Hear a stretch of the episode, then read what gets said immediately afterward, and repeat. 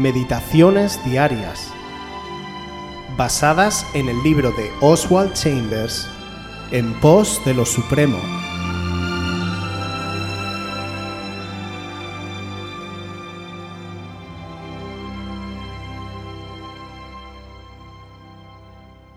El desconcertante llamado de Dios.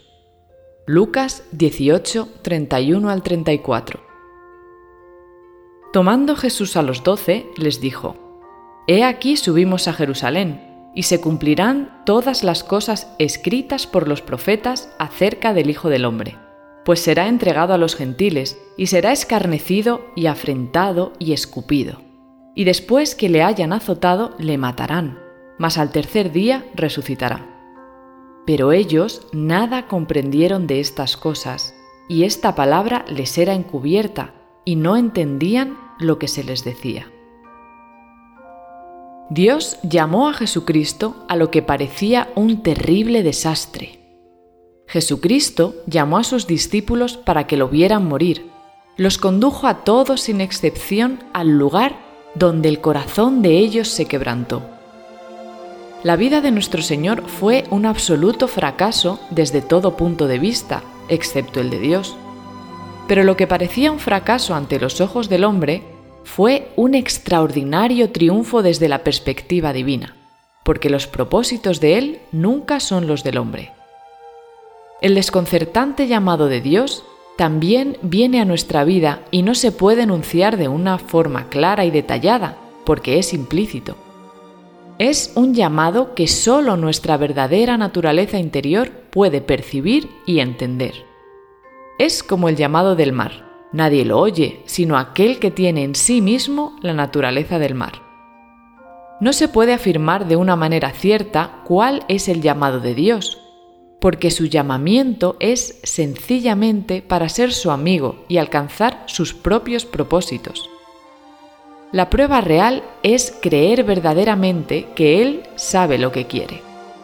Las cosas que suceden no ocurren por casualidad, sino enteramente por el mandato de Dios. Él está llevando a cabo sus propósitos. Si estamos en comunión y unidad con Él y reconocemos que nos está dirigiendo hacia sus propósitos, no trataremos más de descubrir cuáles son.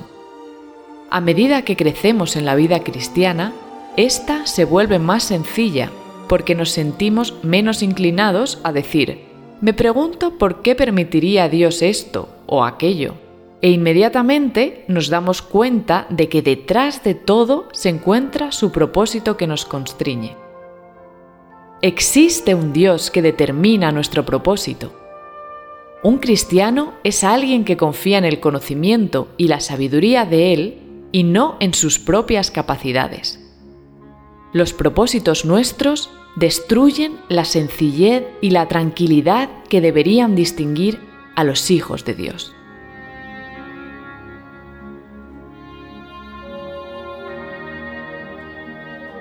Un día más, Oswald nos acerca a la realidad de que el verdadero propósito de la vida cristiana reside en la relación de íntima amistad que desarrollamos con el Señor Mientras nuestro deseo continúe siendo el cumplimiento del propósito de Dios para nuestra vida y dedicarnos a aquello para lo que Él nos ha llamado, no habrá cabida para la frustración o el desaliento cuando atravesemos momentos tortuosos.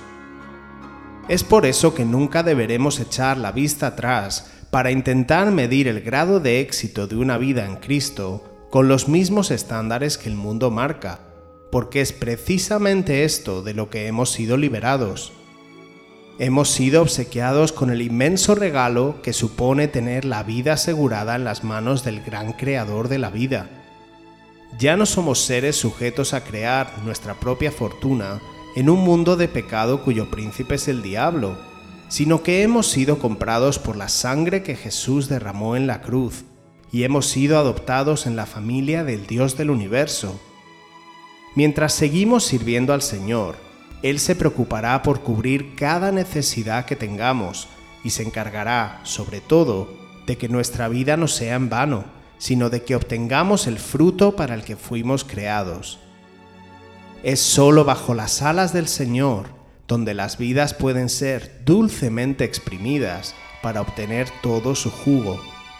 Como Jesús dice en el Evangelio de Juan capítulo 10, vivir bajo el yugo del pecado roba, mata y destruye, pero el buen pastor ha venido para darnos vida en abundancia.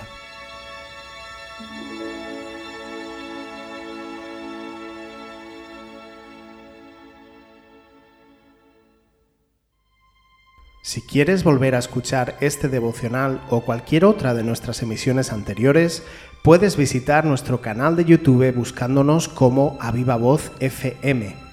También puedes ponerte en contacto con nosotros a través de nuestra página web www.avivavoz.es o mandarnos un correo electrónico a la dirección contacta@avivavoz.es.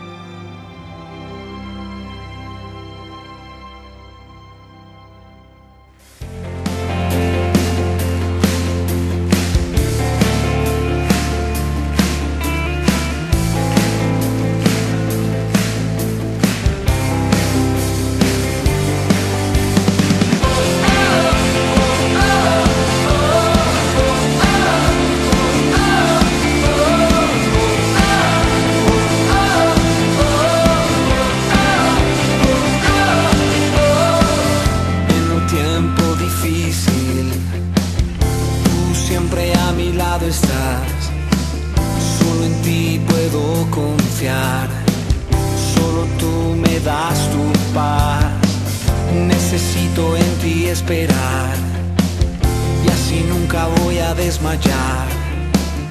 Mis ojos sobre ti están. No te dejaré jamás.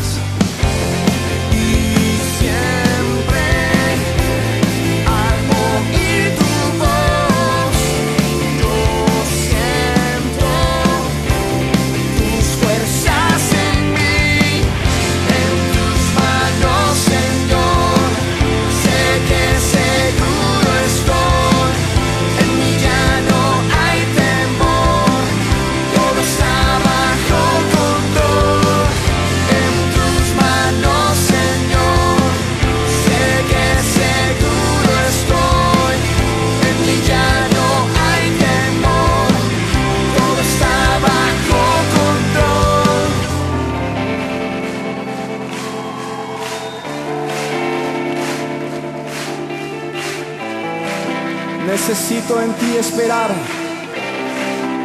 Dile a Jesús. Necesito en ti esperar. Y así nunca voy a desmayar. Mis ojos sobre ti están. No te dejaré jamás.